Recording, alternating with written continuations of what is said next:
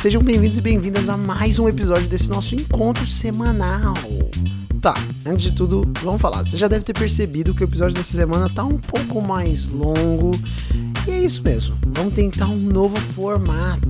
Justamente aproveitando essa, esse período de férias, vão ser lançados dois programas por semana, até para compensar um pouco as últimas semanas, que vamos dizer que eu não cumpri muito o nosso acordo justamente serão entrevistas para agregar ainda mais nos assuntos. E nessa semana a gente vai mudar um pouco o assunto de política. eu sei, eu acho que eu também não vou conseguir. Mas a gente vai falar de música, afinal quem não curte música. Mas, como estamos num mês muito especial, já que junho marca também o mês do orgulho LGBTQ+, não tinha melhor hora para trazer esse assunto. Hoje a gente vai falar sobre como a música pode ser uma ferramenta de luta e qual a importância dela para combater o apagamento histórico de algumas populações e lutas sociais no decorrer da história.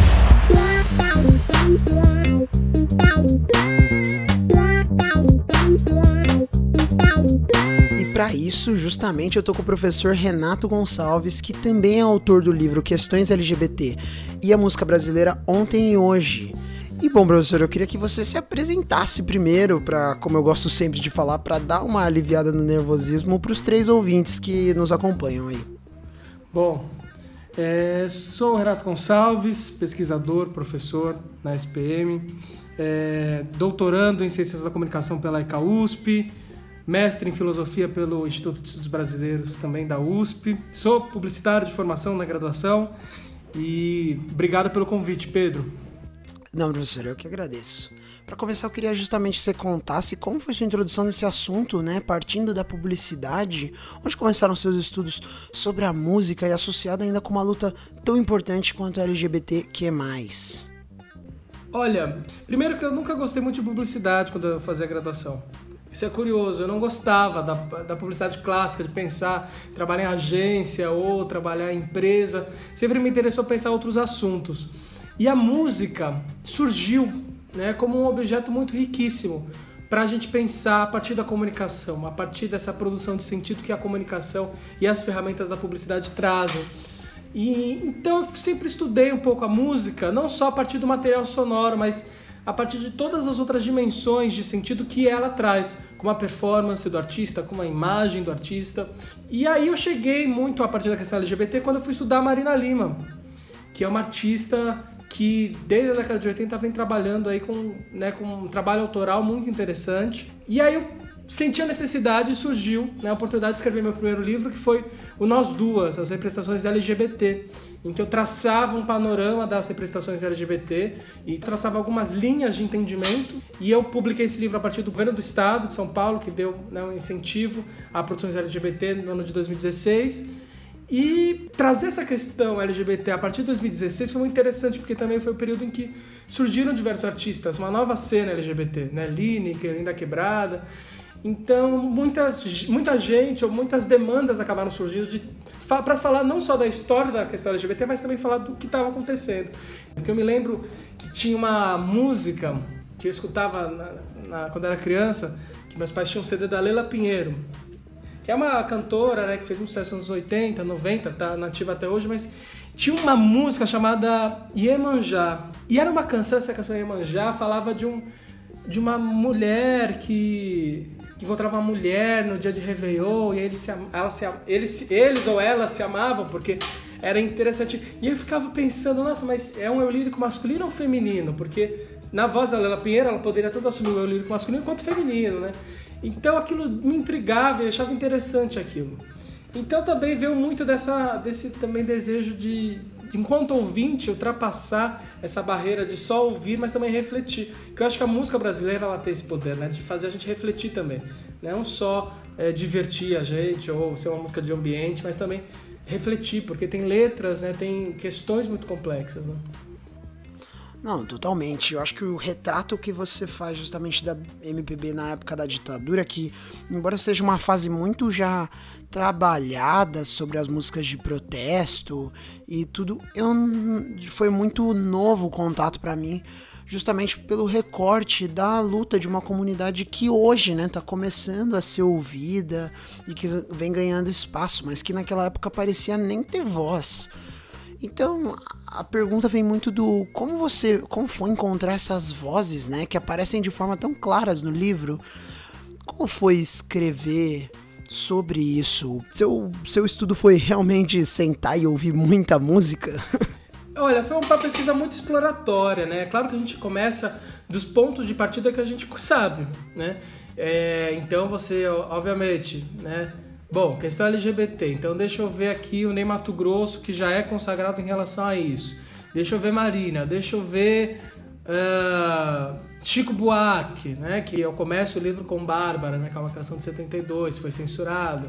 É, claro que eu vi muita música e também foi interessante conhecer artistas que talvez eu não conheceria se eu não pesquisasse, como o caso da Tuca. Né? A Tuca é uma cantora que teve uma carreira muito interessante, brasileira, e ela simplesmente né, só fez, por exemplo, ela morou um tempo na França, né, e trabalhou com a Françoise Hardy. Ela fez, produziu um disco da Françoise Hardy, La Question, que é um disco que é considerado um dos melhores da Françoise Hardy, que é a grande cantora francesa. E aí depois ela volta para o Brasil, lança esse disco Drácula I Love You de 72, 73 que é um disco que traz um discurso lésbico muito interessante que foi totalmente apagado, que a gente não tem registro na história, né? A história ela é escrita o tempo todo, os fatos passam e a história perpetua ou relega ao esquecimento. O caso da Tuca é muito interessante, porque se eu não fizesse essa pesquisa, eu não, não a conheceria. E aí eu encontrei, por exemplo, né, cavucando os documentos da censura, né, ela dialogando com a censura, que estava tentando censurar um discurso que atentava contra a moral e os bons costumes, né, só porque trazia um discurso lésbico. Então, por, então assim, a pesquisa, obviamente, eu comecei de pontos de lugares que eu já conhecia, mas você vai ampliando. Claro que né, não, há muitos outros artistas, né, e muitas outras artistas que ficaram de fora tanto desse livro, do segundo livro quanto do primeiro, mas é, são pontos de partida, né? Como é um assunto muito novo, por assim dizer, não é que os objetos sejam novos, né? O nosso olhar que é novo, né? Todo objeto ele existe, só que o que se renova é a nossa leitura, né? Claro que hoje a gente consegue enxergar essa questão de gênero e sexualidade no Caetano Veloso ou no Chico Buarque, porque a gente tem as lentes históricas hoje das discussões de gênero e sexualidade. Né? Então, por isso que com essas lentes a gente consegue enxergar o que a gente deixou passar batido. Né? Então, obviamente, tem um, teve um momento muito de escuta de música, mas também uma, um momento de estabelecer né, parâmetros analíticos, né, um vocabulário, entender o que é gênero, o que é sexualidade, o que é representação. Né? Isso são discussões que estão hoje sendo feitas. Há 10 anos atrás, há 20 anos atrás, a gente não tinha. Né?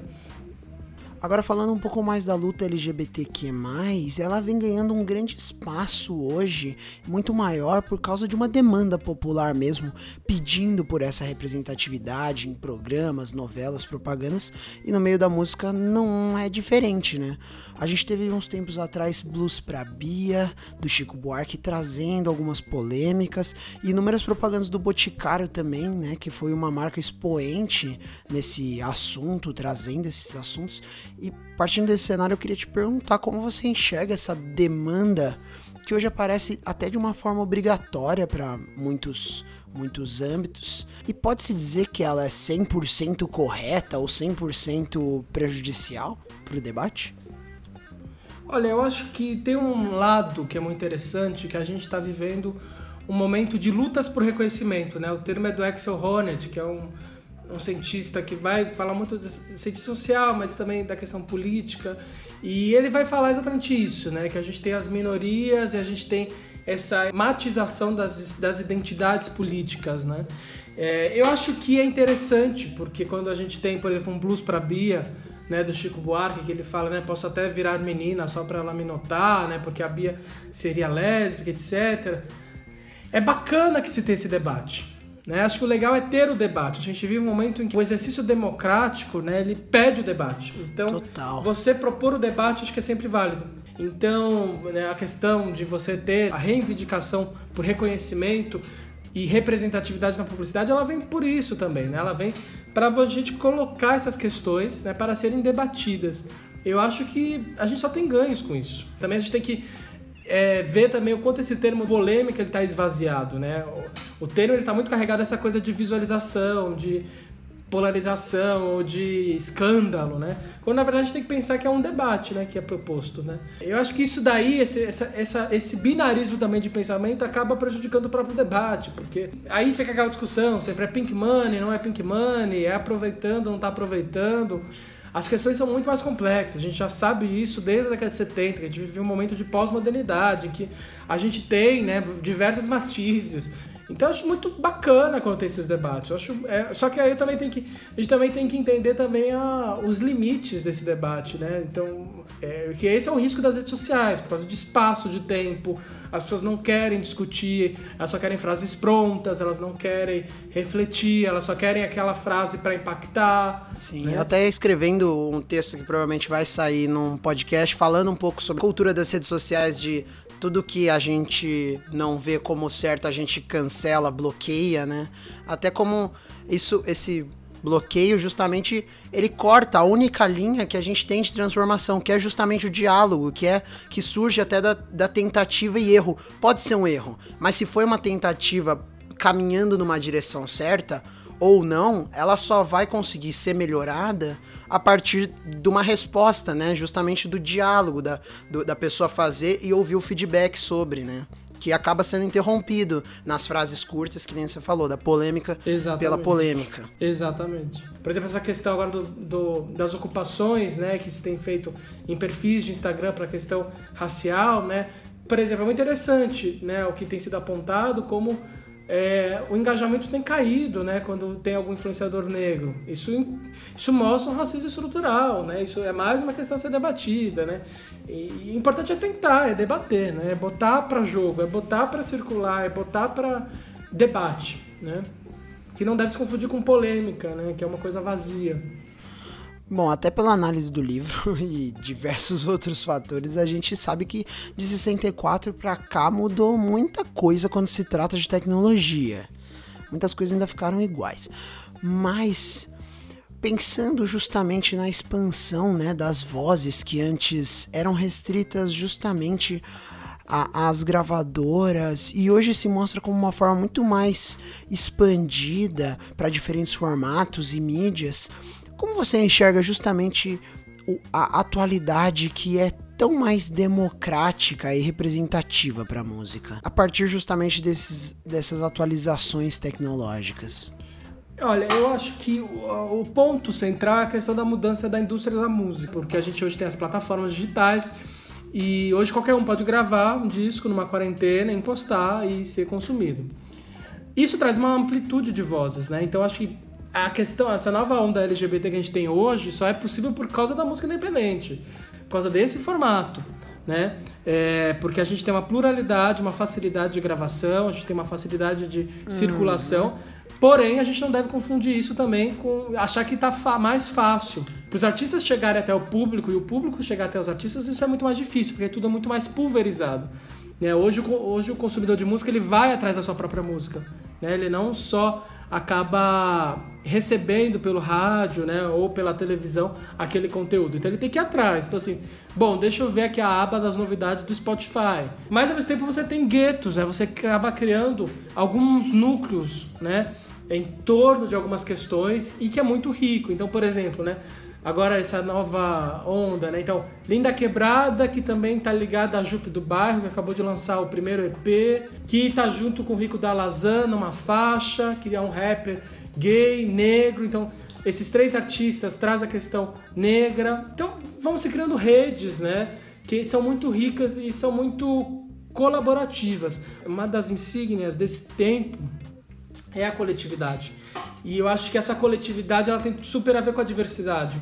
Porque não é essa coisa assim de pessoas diferentes entre si, mas de um coletivo de pessoas diferentes né, entre si. Então, então acho que a relação é essa, né?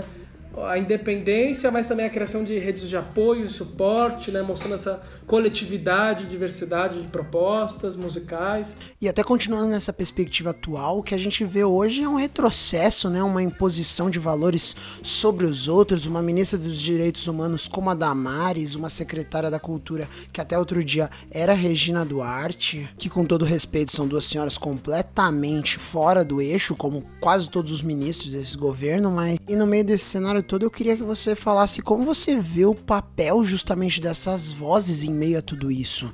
Como essa luta ainda é trazida e quão importante essas vozes são? Eu acho que um dos sinais mais claros desse da existência tanto desses artistas quanto do público que está ali apoiando, consumindo e divulgando é de que o debate veio para ficar. Né? Então, acho que é, o grande ganho e a grande importância é se colocar esse debate em pauta e ao mesmo tempo mostrar que, real, que realmente a gente não vai retroceder nesse. Por mais que a Damares queira, né? Ao mesmo tempo também surge uma outra questão que é que a Linda Quebrada colocou, coloca muito bem isso, inclusive na live que ela fez com a Anelisa Assunção recentemente, ela colocou que foi a questão de que eu quero, tô cansada de falar só da questão travesti ou trans. Quero falar de outras coisas. Acho que é um pouco do que a gente viu na bancada também no, no Em Pauta. Algumas semanas atrás a gente teve a primeira bancada do Em Pauta com só jornalistas negros e, e, o, e a pergunta foi realmente essa. A gente precisa só ouvir essas pessoas quando for para falar sobre questões do movimento negro? A visão delas como um todo agrega tanto para qualquer diálogo que ela deve ser incluída em tudo, né? Assim como esses cantores que você está falando. Então também tem um paradoxo aí, né? Também o que vira um rótulo que acaba é, atrapalhando o trabalho do artista, limitando o trabalho do artista, né? É importante, mas ao mesmo tempo limita, né? Então a Linda Quebrada tá falando, eu quero falar de amor, eu quero falar de outras coisas. É, por exemplo, o caso né, do corpo trans e travesti vem da AIDS, né? Então assim, com o surgimento da AIDS e todo esse debate, né? Foi a partir desse momento em que as, as políticas públicas começaram a olhar para esse público, para essa população. E a Renata Carvalho, né, que é uma atriz trans, que fez, faz diversas peças e ela se chama transpóloga, né? Ela estuda a questão trans, né? É, ela fala isso, inclusive tem um podcast maravilhoso dela, Quem Tem Medo de Travesti, em que ela fala né, que o dinheiro né, das políticas públicas vem da AIDS, não vem de uma questão específica trans, né? Então tem um preconceito ali, né? Embora a questão da HIV AIDS seja importante para a população trans, principalmente a população trans em situação de vulnerabilidade. Mas é interessante, né? Como assim, só se lembra, né? As políticas públicas só se lembram dos LGBTs ou das, né, da população trans especificamente para falar de saúde, não falar de outras coisas, né? De inclusão no trabalho, né? De ter um emprego né, de ter uma escolaridade, porque muitas dessas mulheres trans acabam sendo expulsas de casa e não tem também é, lugar na escola para elas. Então também tem esse paradoxo, assim, né? Às vezes fica só a questão também, né? Às vezes na música, já que a gente está falando de música, é, só fica uma questão só de posicionamento político. E a música em si? E a qualidade da música? É onde fica? Fica só o rótulo, fica só essa embalagem. Hum. E a música em si? A música é boa? A música é bem produzida? A música é bem feita? Então a gente está nesse momento também de dosar essas questões, né? Até onde isso é limitante, até onde isso é libertador, né? Hum. É, eu acho que até no livro você traz muito a questão do apagamento, né? Que às vezes muitas forças externas visam justamente abafar essas vozes e que hoje, que nem a gente falou, fica quase impossível com a diversidade de plataformas. Mas ainda mais com esse com essa dinâmica um pouco mais rápida agora da, dos hits que duram um dia, da playlist que só que é o daily mix que só também você só tem acesso naquele dia. Você acha que essa essa música e esses artistas e mais, e mais importante do que isso, essas mensagens vão ser que são extremamente importantes, né? Vão sobreviver a essa necessidade por novidades? Por exemplo, a Pablo Vittar tá tão consolidada na indústria da música, dos hits, é importante. Porque todo mundo já entendeu que ela é uma drag queen, né? No início teve muita resistência, o que foi bem interessante. Todo mundo aprendeu a falar a Pablo Vittar e não o Pablo Vittar. Também é um ganho, então desestabilizou essa questão de binaridade de gênero para os nomes. Então a gente foi assimilando, né? Então de pouquinho em pouquinho, de sucesso em sucesso da Pablo Vittar, por mais que a mensagem LGBT não fosse o principal, e não é o principal, porque a Pablo não trabalha isso né, nas letras, é, é vai por um outro caminho, vai pela performance dela, vai pelo próprio nome, vai pelo. Né? Isso foi sendo assimilado. Então eu acho que a mensagem ela vai sendo assimilada a conta gotas também, né? Não é uma questão é, de você também dar uma aula numa música, não é isso, né? Mas você vai assimilando. E a música, o bom da música é que é uma, ela é um veículo que ela toca as pessoas. Né? Ela chega mais fácil às pessoas, porque tem um ritmo, ela já mexe com o seu corpo. Né? Tem uma melodia, ela já te interessa. Né? Você cantar junto, se a letra for para ser cantada junto, né? ela vai ficar na sua cabeça. Então ela tem essa, é um produto né, cultural que tem essa facilidade de chegar nas pessoas. Então eu acho que a mensagem pode ser que ela não chegue completa, mas ela de pouquinho em pouquinho ela vai sendo assimilada. Mesmo que te cause estranhamento para aqueles conservadores, né? E por exemplo, o caso teve aquela novela da Globo que teve a questão trans e que foi muito interessante porque é, às vezes senhorinhas, né, que não, não sabiam da, da, da existência do corpo trans, começaram a assimilar, entender, puxa, olha, ele estava sofrendo, ele era um homem trans, ele não, né, ele não via, ele nasceu num corpo feminino, mas ele se sentia um homem, ele é um homem. Não, acho que os dois exemplos que você deu da arte, elas por mais que seja de pouco em pouco, a cada, a cada contato que a gente tem, a gente coloca um pouco mais no normal, né? Como a gente se conf... a gente entra em contato com aquilo, então a gente tira, talvez o exemplo que você deu da novela, seja o grande bem tenha sido tirar do a pessoa é trans ou não é, ela passou por um processo em que a única opção para ela era ser trans, porque o outro jeito era inviável porque era doloroso para ela, entendeu? Você coloca essa toda essa não é o virou trans, é tipo é, é, o processo e as músicas colocam outras, é, é cada um, que nem você falou, cada um tem uma gota diferente até. Exatamente. Né? Então, por exemplo, o caso das Baias da Cozinha Mineira que ganharam é, um trio formado por duas mulheres trans, ganhou o Grammy. Poxa, isso daí é um sensacional, né? Como a gente imaginou mulheres trans brasileiras ganhando um prêmio tão importante da indústria da música, né? A gente começa a pegar pessoas né, é, em lugares de destaque, isso representa muito, né? Porque mulheres trans podem olhar aquilo e falar, nossa, eu também posso ser eu, também né? Eu também, eu também posso, né? ser reconhecida, ser amada. E ao mesmo tempo também entender que a Raquel Virginia, a Suzana não representam todas as mulheres trans. Elas são mulheres trans, né? Específicas. Cada uma tem sua identidade. Então, quanto mais mulheres trans tiverem na música, por exemplo, mais é, diversidade a gente vai ter e vai entender que, na verdade, a pluralidade. Em todos os lugares, né? É também. a síntese, exatamente. Acho, acho muito legal o exemplo que você traz, que a representatividade dentro da censura durante a ditadura era importante. É o Exatamente. lugar menos óbvio que você vai pensar na diversidade, né? E, e, ela, e ela até ali, óbvio, faz sentido como em todos os outros lugares. Exatamente, porque é uma questão que pode ter o governo que for que tentar censurar a questão da identidade de, né, de gênero, a questão da sexualidade, ela, ela independe disso, né? ela floresce, ela aflora, ela é natural nesse sentido, né? Porque é uma coisa da pessoa, a identidade, né? Faz parte, constitui aquela pessoa, constitui a subjetividade dela.